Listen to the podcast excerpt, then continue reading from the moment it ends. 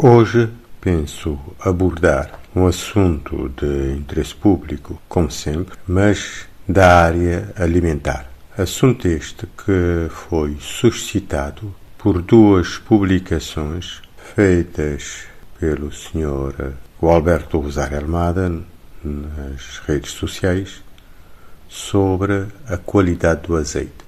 No primeiro post de há dias, ele questionava se haveria no país instituições que controlassem a qualidade do azeite de oliveira que se consome em Cabo Verde e também para ver se o conteúdo desse azeite, as especificações desse azeite, se corresponderiam de facto à realidade.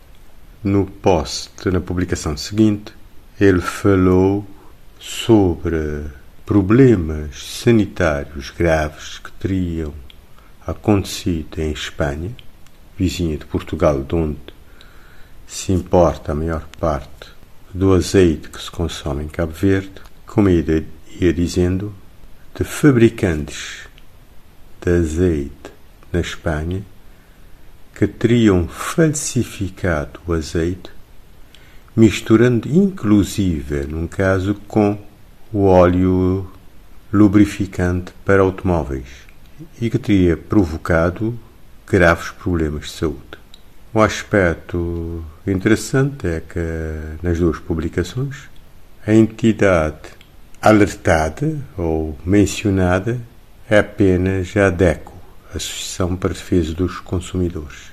Acontece que a ADECO não é autoridade, nem tem poderes de autoridade.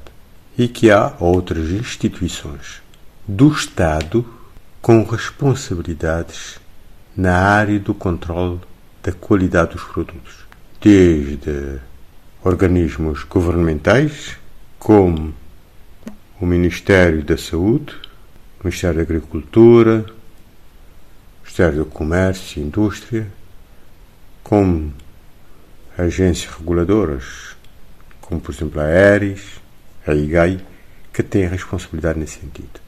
Claro que esse problema já tinha conhecimento dele há vários anos porque é um problema que afeta, por exemplo, o Brasil enormemente com as falsificações. Mas eu penso que terá que haver responsabilização, uh, porque o Estado não está a cumprir. Pode-se não ter laboratórios específicos, e ao que parece neste momento não tem, mas é mais falta de competência e falta de vontade. Esse país tem que ser pensado e repensado seriamente em vez de estar-se a criar uma míriade de instituições, mais para nomeação de presidentes, ministros, secretários de Estados e adjuntos, coisas do género, uma meia dúzia de instituições quase que resolveria o problema.